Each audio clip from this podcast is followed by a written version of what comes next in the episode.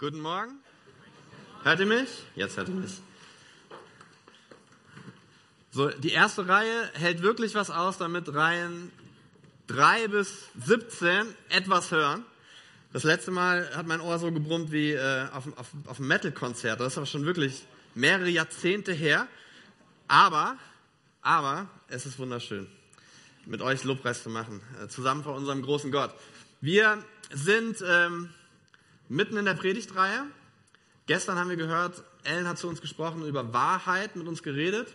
Und ähm, so im Abgang dieses Abends hatte ich das ein oder andere Gespräch auf dem Gang, auf dem Flur in Richtung der Häuser. Äh, und eins davon war, ja, also ich habe dieses Problem mit meiner eigenen Selbstwahrnehmung. Ich sehe mich schlechter. Äh, ich fühle mich schlechter, als ich vor Gott eigentlich bin. Und ich möchte diese Wahrheit abgeben. Und ich hoffe, dass ganz viele dieser Momente äh, passieren im Laufe dieser Woche bei euch, wo ihr einfach sagt, ach, eine Sache, Gott, sprich eine Sache äh, in mein Herz ähm, eine Sache, die du verändern darfst. Da gebe ich dir Freiraum, da gebe ich dir ähm, allen Raum, den du brauchst, an mir zu wirken. Mach das bitte. Ich, ich bete für uns alle, dass ähm, wir von jedem dieser Themen eine kleine Sache mitnehmen und sie in unserem Alltag übersetzen. Und wir haben von Moritz gelernt, dass wir immer noch in dieser Position des Stehens sind. Und auch heute stehen wir und nehmen wieder was Neues auf. Ähm, heute geht es um Gerechtigkeit, den Brustpanzer der Gerechtigkeit. Und äh, zusammengefasst lautet dieser Vers dann so, und so sollt ihr bereitstehen, den Brustpanzer der Gerechtigkeit angelegt. Den Brustpanzer der Gerechtigkeit angelegt. Und ich habe mir in der Vorbereitung überlegt, wie kommt Paulus auf diese Idee, ähm, so eine Waffenrüstung geistlich irgendwie zu deuten? Und Moritz hat schon darauf angespielt, es könnte sein, dass er im Gefängnis war und er hat sich einfach diesen Soldaten, der ihn bewacht hat, die ganze Zeit angeguckt. Und wir wissen, dass er sich mit einigen von denen auch befreundet hat. Da sind Beziehungen entstanden. Und das war kein Gefängnis, wie wir es uns vielleicht vorstellen, sondern äh, die Römer haben das gut gelöst. Äh, du musstest für deinen eigenen Lebensunterhalt dein eigenes Apartment mieten und hast dann einen Soldaten, den du auch noch bezahlt hast, dazugestellt bekommen. Ähm, und du hast ihn quasi versorgt und der hat auf dich aufgepasst. Und ich kann mir so vorstellen, dass dieser Soldat nicht der allerfrischeste war.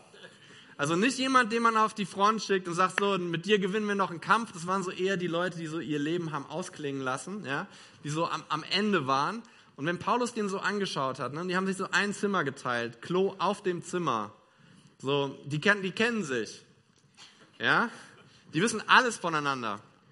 Und ich kann mir vorstellen, dass er so dass er geguckt hat und gesagt hat, was, was der braucht, was der wirklich braucht, wenn er Nacht aufs Klo geht und mit seinem Bierbauch überall anstößt, ist ein Brustpanzer der Gerechtigkeit.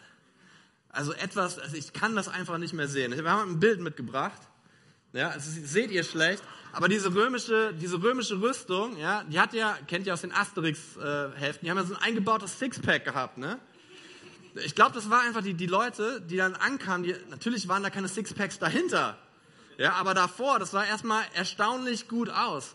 Und ich kann mir vorstellen, dass Paulus gesagt hat, was dir wirklich gut stehen würde, ist, wenn du einfach mal wieder diese Kriegsrüstung anziehst. So, ich ich kann es einfach nicht mehr sehen. Ähm, aber die Frage ist ja, wie, wie kommen wir, wie kommen wir von dem dahin? Und ich ähm, mal so einen Rucksack mitgepackt, äh, was ich nicht wusste, wie, wie ich das sonst so machen sollte. Und äh, ich tue mir den jetzt mal einfach mal drunter. Julia, ungefähr in zwölf Jahren, so mein erklärtes Ziel, ja, werde ich ungefähr hier sein, ja. So, und dann gehen wir so durchs Leben, ja, mit unserem, äh, nicht Brustpanzer der Gerechtigkeit, sondern ich nenne ihn mal den Bierbauch der Ungerechtigkeit.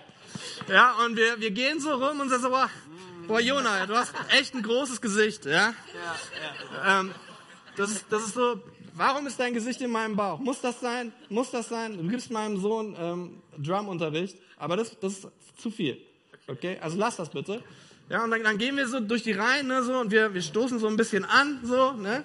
Aber wer ist schuld? Ha? Wer ist schuld? Bin ich schuld? Ich bin nicht schuld. Und dann klatschen wir auf unseren Bierbauch. Und das, ich weiß nicht, ob ihr schon mal so einen Opa hatte, der einen Bierbauch hat. Könnte man ja denken, ist ein Sixpack. Die sind ja hart, die Dinger, ne?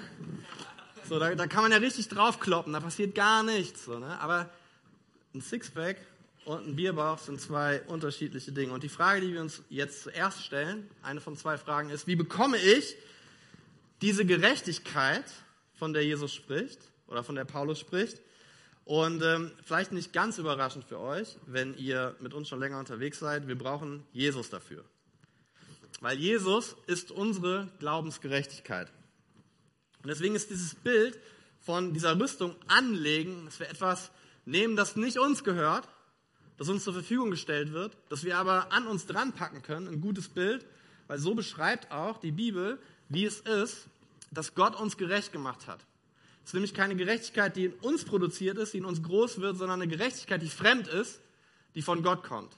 Und die umkleidet uns und die umschließt uns und die macht uns gerecht. Nicht, nicht das, was wir innerlich sind, nicht das, was wir drinne haben mit all unseren Verletzungen, unseren Sünden, unserer Scham, unserer Schuld, sondern das, mit dem Gott uns kleidet. Und das Erste, zu dem ich euch herausfordern möchte und mich auch, ist, dass wenn wir mit unserem Bierbauch der Ungerechtigkeit durch die Welt laufen und dann denken, ah, wir wissen ja, wie der weggeht. Wir wissen Fitnessstudio, Diät, drei Jahre.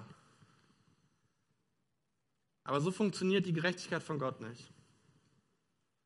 Die Gerechtigkeit von Gott und der Brustpanzer der Gerechtigkeit, der funktioniert so, dass du ihn von Gott kommst und du legst ihn an und er passt. Und weil du ihn trägst, verändert er das, womit du Probleme hast in deinem Leben, wo deine Herausforderungen sind.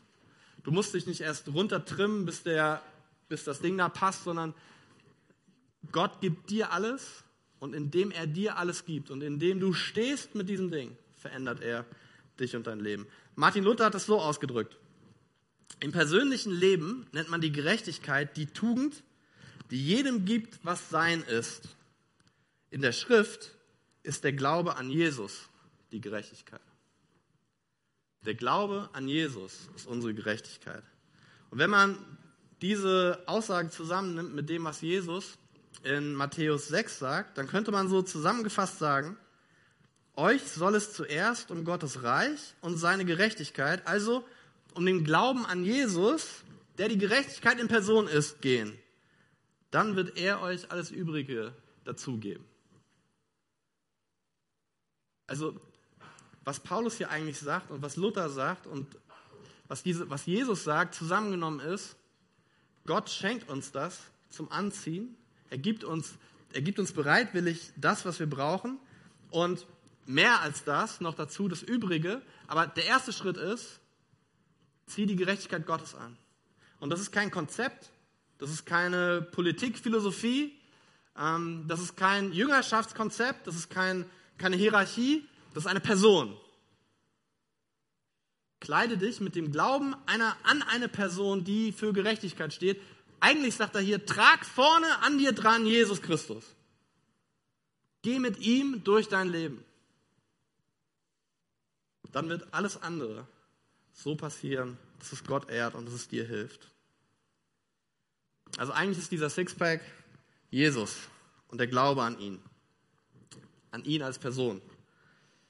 Und ähm, was auch immer wir machen in dieser Rüstung, das tun wir dann mit Jesus. Oder vielleicht besser gesagt, Jesus möchte durch uns das tun, was er tun möchte.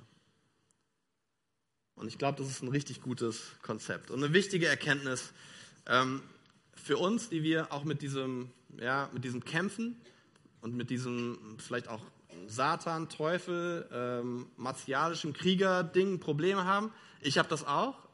Äh, ich komme aus dem theologischen Pazifismus, das heißt, ich glaube daran, dass Gott möchte, dass wir friedlich miteinander umgehen, auch mit unseren Feinden. Und dass, wenn ähm, die Bibel sagt, wir sollen unsere Feinde lieben, das nicht heißt, äh, wir dürfen sie töten, ähm, sondern wir sollen sie lieben, so wie Jesus seine Feinde geliebt hat. Ich glaube das zutiefst. So, und das, aber das, was wir verstehen müssen, ist, diese Rüstung, die symbolisiert etwas, nämlich nicht ähm, unsere Gerechtigkeiten, die Dinge, nach denen wir streben, sondern ähm, wenn wir diese Rüstung anziehen, dann tragen wir eine fremde Rüstung mit fremden Insigien. Da steht dann Gott drauf, Jesus und der Heilige Geist. Und wir ziehen nicht für uns in den Kampf, sondern wir ziehen für ihn in den Kampf. Und ich glaube, da scheitert schon ganz oft so die erste Hürde, zu sagen, okay, ich kämpfe eigentlich den Kampf für jemand anderen. In einem Reich, in einem Königreich, in einem Gebiet, wo Gottes Wille geschieht, ähm, wo mein Wille nicht so wichtig ist.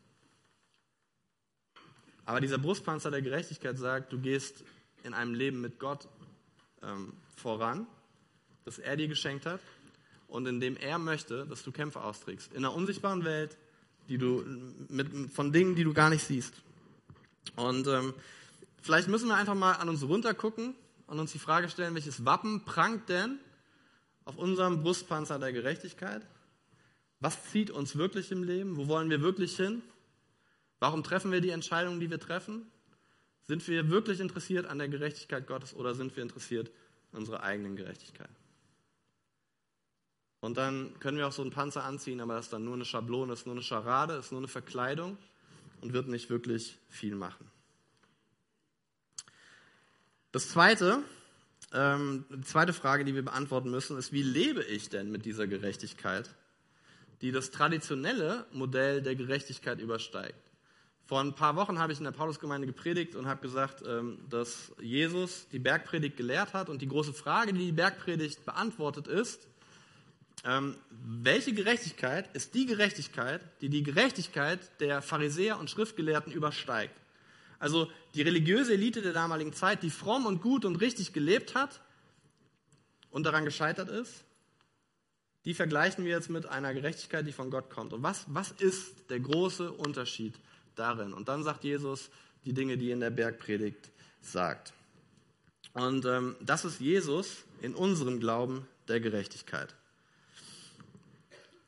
Es gibt bestimmt verschiedene Modelle von diesem Brustpanzer, aber eins, das ich gesehen habe und auch das, was wir hier gezeigt haben, dieses schwarze, ähm, da ist eine Sache ganz, ganz offensichtlich. Ähm, es ist der Brustpanzer der Gerechtigkeit, nicht der Rückenpanzer der Gerechtigkeit.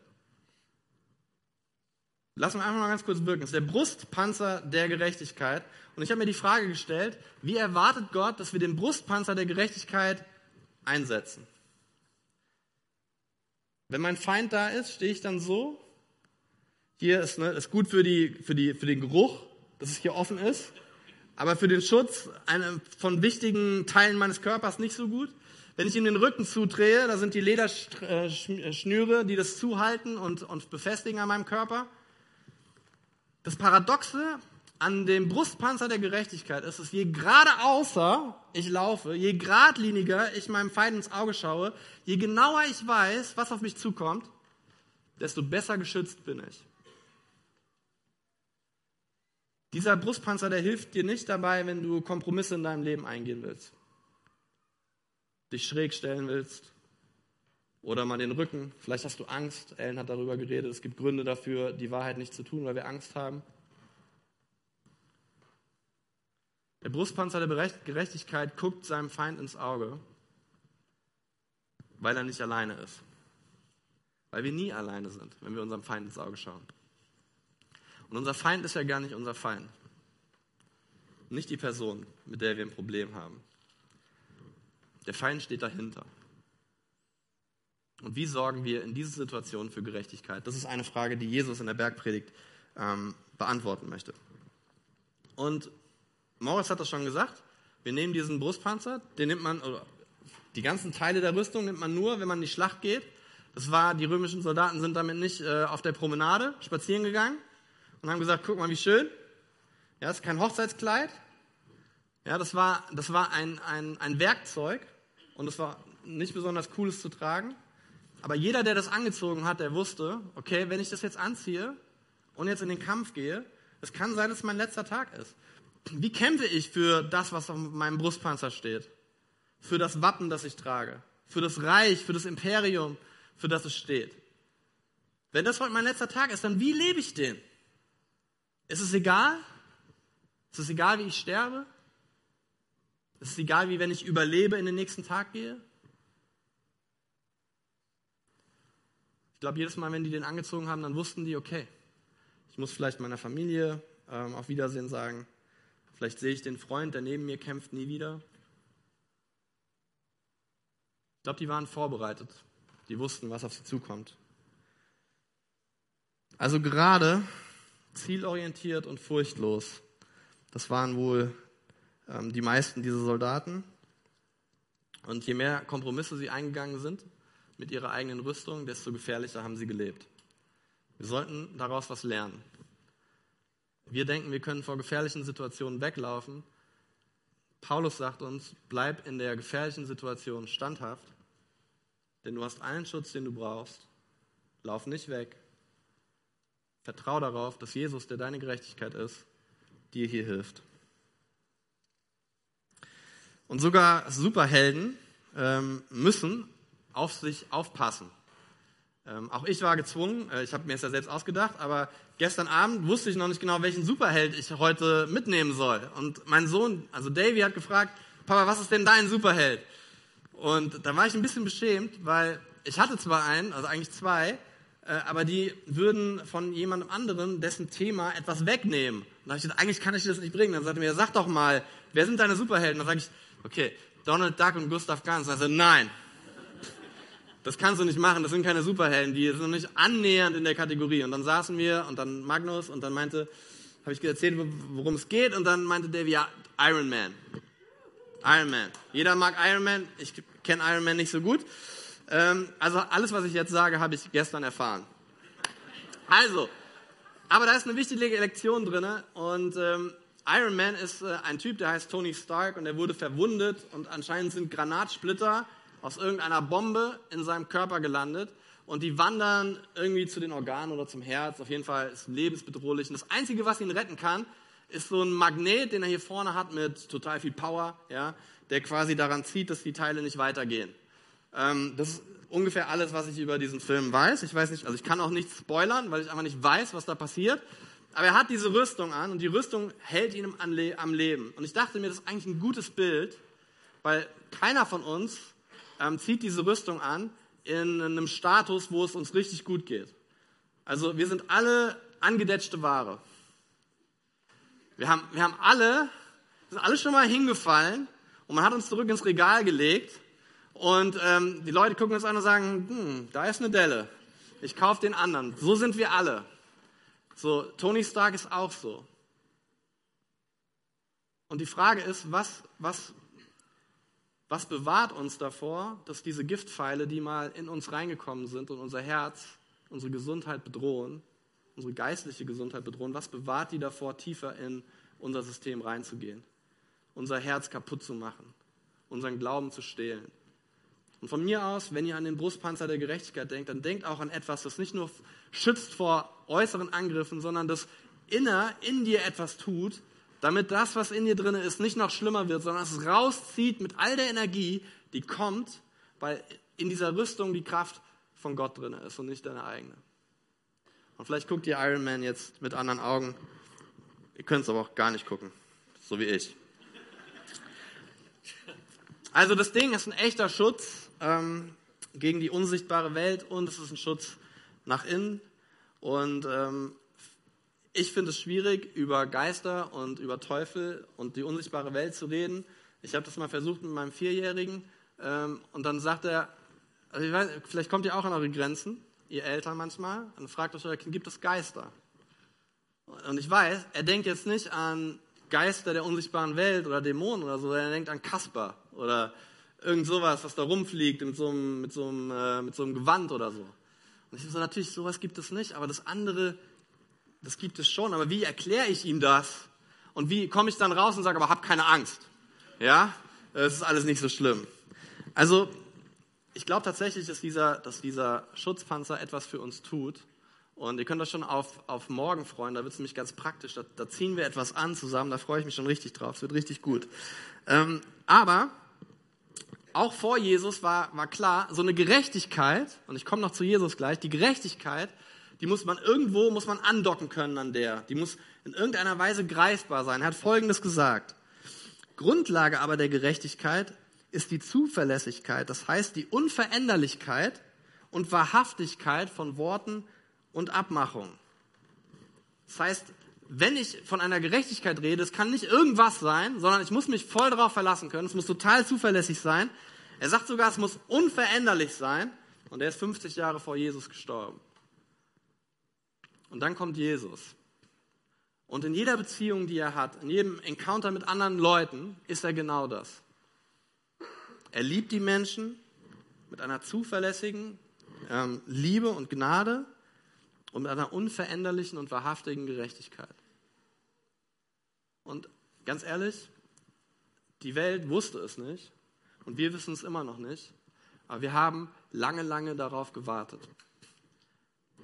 Hunderte von Generationen haben auf den Moment gewartet, wo Jesus in die Welt kommt und hunderte von Generationen warten immer noch darauf zu erkennen, was das wirklich bedeutet. Ich habe drei Beispiele aus der Bergpredigt und äh, die jungen Leute unter uns, die haben das schon das ein oder andere Mal gehört. Ähm, aber ich möchte ganz kurz mit euch drei Dinge durchgehen. In der Bergpredigt gibt Jesus drei Illustrationen. Und ich, wir gucken nicht die Bibelstellen an, ich erkläre das nur kurz. Ähm, es geht um die Wange hinhalten. Dafür steht die Hand, falls ihr das nicht sehen könnt. Ähm, dann ähm, fordert jemand dein Unterhemd und ähm, dann gibst du ihm auch den Mantel. Und dann fordert jemand eine Meile mit dir zu gehen und du gehst sogar zwei. Sind diese Beispiele von Jesus allgemein bekannt? Okay, wir werden jetzt so ein bisschen da durchgehen. Und die Frage, die die beantworten, ist, wie entsteht dadurch, dass man so handelt, wie Jesus es möchte, eine Gerechtigkeit, die größer ist als die der Schriftgelehrten und Pharisäer. Also die, die aus dem Brustpanzer der Gerechtigkeit, der uns umgibt, herausströmt, weil sie von Gott kommt. Und ich sage euch mal, wie es nicht ist. In dem alten System, wenn dich jemand auf die rechte Wange schlägt, ja, dann würdest du zurückschlagen, wenn du in der Position bist, das zu tun. Ja, oder du würdest es einstecken und hoffen, dass es nicht weitergeht. Das wäre das alte System von traditioneller Gerechtigkeit. So, und der Kreislauf der Gewalt, der würde immer weitergehen. Und zweitens, ich weigere mich, mein Unterhemd zu geben. Ja, wahrscheinlich ist es eine Gerichtssituation und jemand sagt, du schuldest mir etwas, weil du es mir nicht zurückzahlen kannst. Gib mir jetzt dein Unterhemd. Ja, und der Typ sagt, okay, ähm, nee, nicht, nicht nur das Unterhemd, ich gebe dir meinen Mantel. Und wir, wir merken schon hier, da gibt es so eine, eine Spannung von, etwas wird von uns gefordert, was unrechtmäßig ist. Und wir toppen das in Demut damit, dass wir mehr machen, als von uns verlangt und gefragt wurde. Und da ist ein Tick Wahrheit drin. Wahrscheinlich 50 Prozent von dem, was Jesus sagt, ist, ja, dann geh die extra Meile. Aber die extra Meile gehen, was bedeutet, werden wir gleich noch sehen. Ähm, aber alle diese Beispiele kommen aus ungerechten Strukturen. Also der eine hat die Macht, etwas zu fordern und der andere nicht. Und ganz oft in unserem Leben sind wir in so einer Position, wo jemand die Macht hat, etwas zu fordern von uns und wir haben keine Power, uns dagegen zu stellen. Und die Frage ist dann, wie reagieren wir? Und ich glaube, dass die, ähm, dass die frühe Kirche, dass die frühe Kirche ähm, durch all die Märtyrer und all die Jahrzehnte der, der ersten Entwicklungsphase gekommen ist, weil sie gemerkt hat, dass in dieser Lehre unglaubliche Kraft steckt. Weil es eigentlich eine Lehre ist für Menschen, die unterdrückt werden. Es ist keine Lehre für die westliche Welt. Deswegen klingt es auch für uns so komisch. Aber als ich das in Indien gepredigt habe, da habe ich gesehen, wie wie die Augen aufgegangen sind. So. Weil das ist ihre Lebenssituation. Und das war die Lebenssituation der Christen in Rom. Also, ähm, Jona, weil du hier bist, okay? Steh doch mal auf mit deinem großen Gesicht. So, und ähm, du bist das Opfer, ist dir aber nicht, ist keine Überraschung. Okay. Ähm, und, äh, und, und Jona, ja, ist jetzt der, den ich schlagen möchte. Und die Bibel sagt ja, man soll ihn auf die rechte Wange hauen, ne? So, jetzt mit der Faust hat man nicht gemacht und mit links sowieso schon nicht. Warum? Links ist die Pupu-Hand. Okay? Mit links hat man sich abgewischt. Und das macht man nicht. Also nimmt man die rechte Hand. Aber wie schlage ich hier mit der rechten Hand auf die rechte Wange? Mit der Rückhand. Bist du bereit? Ja. Du, du kannst so klatschen, wenn es dann kommt. Okay. okay. Okay. So. Das hat ihm, das hat ihm wehgetan. So. Und ähm, dann sagt Jesus, okay, so jetzt hast du das gemacht, jetzt hast du das gemacht. Das war übrigens, war vielleicht ein bisschen schmerzhaft, aber es hat dich eher beschämt. Weil wer mag schon mit der Rückhand auf die Wange geschlagen zu werden? Ich fühle mich ganz unangenehm. Das, war, das ist mir klar. So, und, und jetzt sagt Jesus, okay, und was machst du jetzt? Jetzt halt ihm die andere Wange hin. Dann halt mir mal die andere Wange hin. So, links kann ich nicht, weder mit der Handfläche noch mit dem Handrücken. Wenn ich ihn mit der Faust schlage, sage ich, wir beide sind auf einer Augenhöhe. Ich will ihn ja beschämen, nicht wehtun in dem Moment hat er die ganze Situation auf den Kopf gestellt. Er sagt, ey, Markus, behandle mich nicht als Opfer. Du, du, du denkst, du kannst machen mit mir, was du willst. Mit einer Kopfbewegung zeige ich dir, dass ich genauso ein Geschöpf Gottes bin wie du. Du kannst mich nicht beschämen. Ich habe einen Wert, den mir niemand nehmen kann. Du darfst dich gerne widersetzen. Und den hast du wirklich. Hast du wirklich. So, das ist das Erste, okay?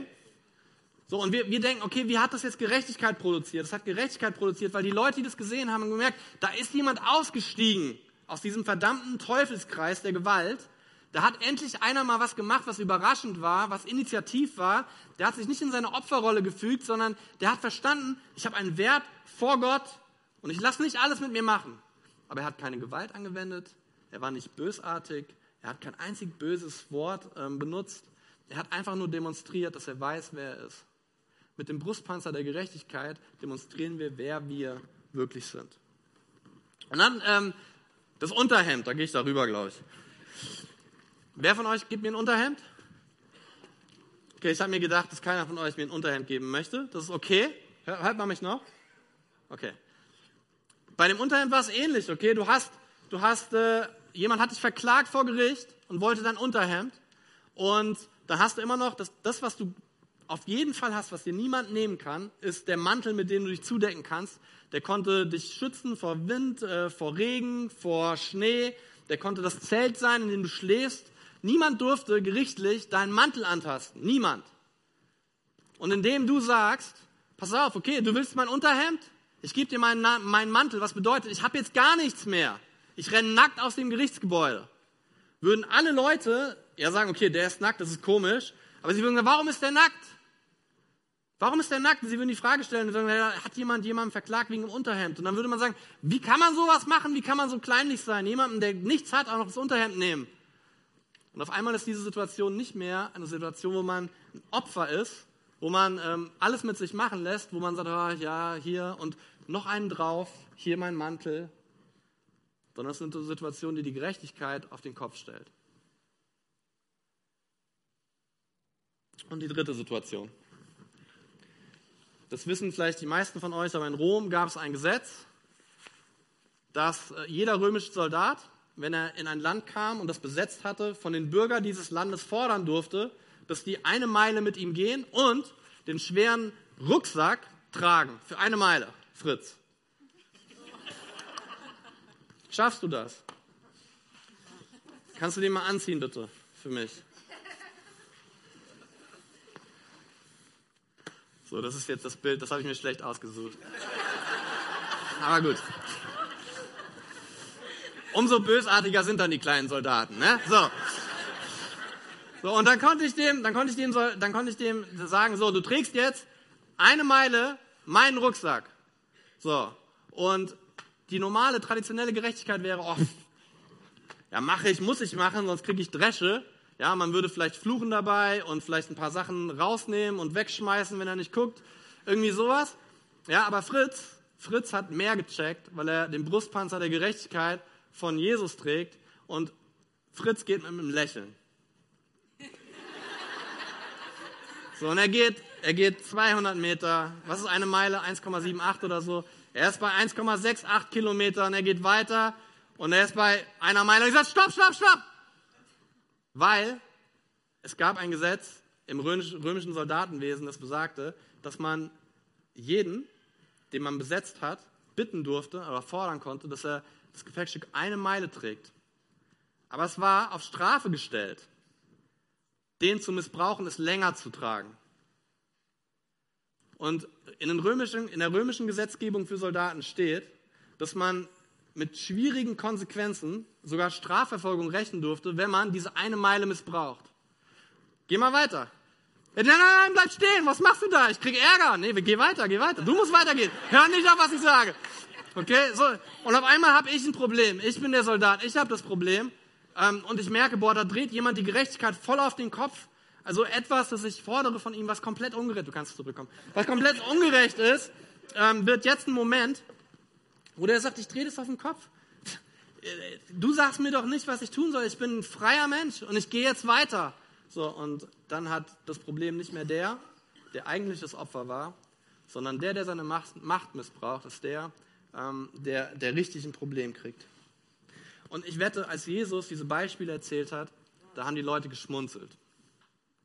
Weil die, weil die gecheckt haben, genau so ist das Leben. Eigentlich haben wir nichts zu sagen, eigentlich haben wir keine Macht, wir werden unterdrückt, so, die können mit uns machen, was sie wollen.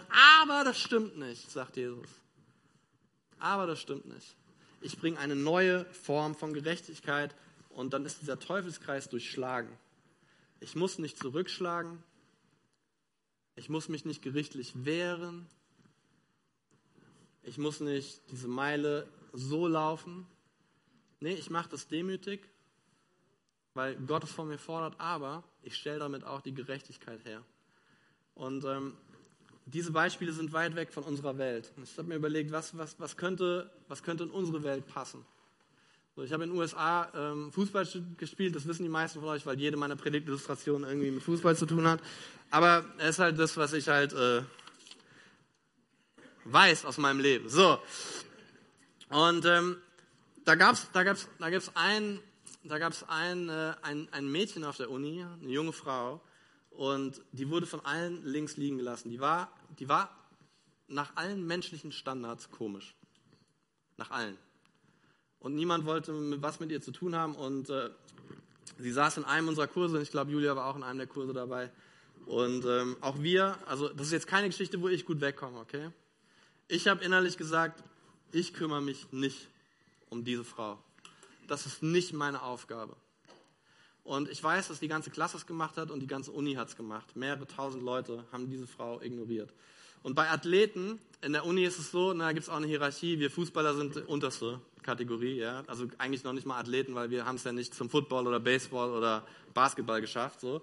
Aber man kann sich auch in der Stufe was einbilden, ja. Und ähm, als Athlet macht man sowieso, sowas sowieso nicht, weil da hat man ein gewisses Prestige. Ja? Man hat einen Pulli an, man dreht für die Uni auf und das gehört nicht zu dem Bereich. Es ist nicht die Leute, mit denen man sich sehen lässt. Aber ich hatte einen Freund, mein bester Freund in der Mannschaft, ähm, der hat dieses ungerechte System auf den Kopf gestellt. Weil irgendwann haben wir mitbekommen, die wohnt ungefähr eine Meile zwei vom Campus und die musste wegen Medikamenten immer wieder mal nach Hause. Und sie hat gefragt, gibt es jemanden, der in der Pause zwischen, keine Ahnung, Kurs 3 und 4 mich einmal kurz nach Hause fahren kann und wieder zurückbringen kann? Keiner von uns hat Ja gesagt, keiner. Ich habe noch nicht mal drüber nachgedacht, ob ich das tun sollte. Und irgendwann sehe ich, wie mein Kumpel, äh, frisch geduscht vom Training, das heißt, wir sind schon später, müssen uns echt beeilen, dass wir die Klasse kriegen, mit ihr in ihrem Tempo auf den Parkplatz geht, ins Auto steigt, sie nach Hause fährt und mehr habe ich nicht gesehen, dann bin ich zur Klasse gegangen. Und ich habe ihn gefragt, ey, das denn, ey, warum hast du das gemacht? Und er sagt, das ist doch ganz einfach. So. Keiner liebt die. die. Alle denken, sie sind komisch. Ich, ich denke auch, sie ist komisch. Aber irgendjemand muss doch den Kreislauf durchbrechen. Irgendjemand muss doch den Brustpanzer der Gerechtigkeit tragen, hat er nicht gesagt muss doch den Brustpanzer der Gerechtigkeit tragen und das Richtige tun. Irgendjemand muss doch zeigen, dass 12.000 Studenten im Unrecht sind, damit einer jungen Frau geholfen wird. So, und Martin Luther King hat mal Folgendes gesagt.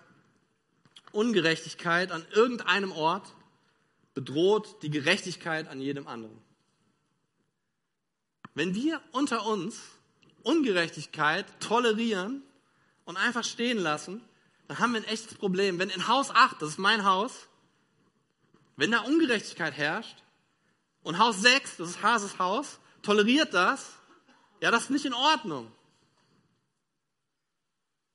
Weil diese Ungerechtigkeit, die schwappt um sich. So. Diese Dominosteine, die fallen immer in Richtung Ungerechtigkeit. Die fallen nie in Richtung Gerechtigkeit müssen erstmal 100 Leute was Richtiges tun, bevor irgendjemand etwas merkt. Aber mach mal was falsch und alle anderen fallen mit. Und für diese Verantwortung füreinander, da wird Ingo was in seiner Predigt sagen, deswegen stoppe ich jetzt hier. Und meine Frage an euch heute zum Abschluss ist, wollen wir mit unserem Selbstgerechtigkeitsbierbauch uns durch die Reihen des Lebens rempeln? Oder wollen wir grazil und ähm, vielleicht sogar initiativ und vielleicht sogar kreativ mit dem Brustpanzer der Gerechtigkeit ausgestattet durchs Leben gehen und Menschen begeistern für ein Leben, das sie jetzt noch nicht kennen. Und vielleicht uns gegenseitig auch. Dürft nicht vergessen, Paulus sitzt wahrscheinlich im Gefängnis.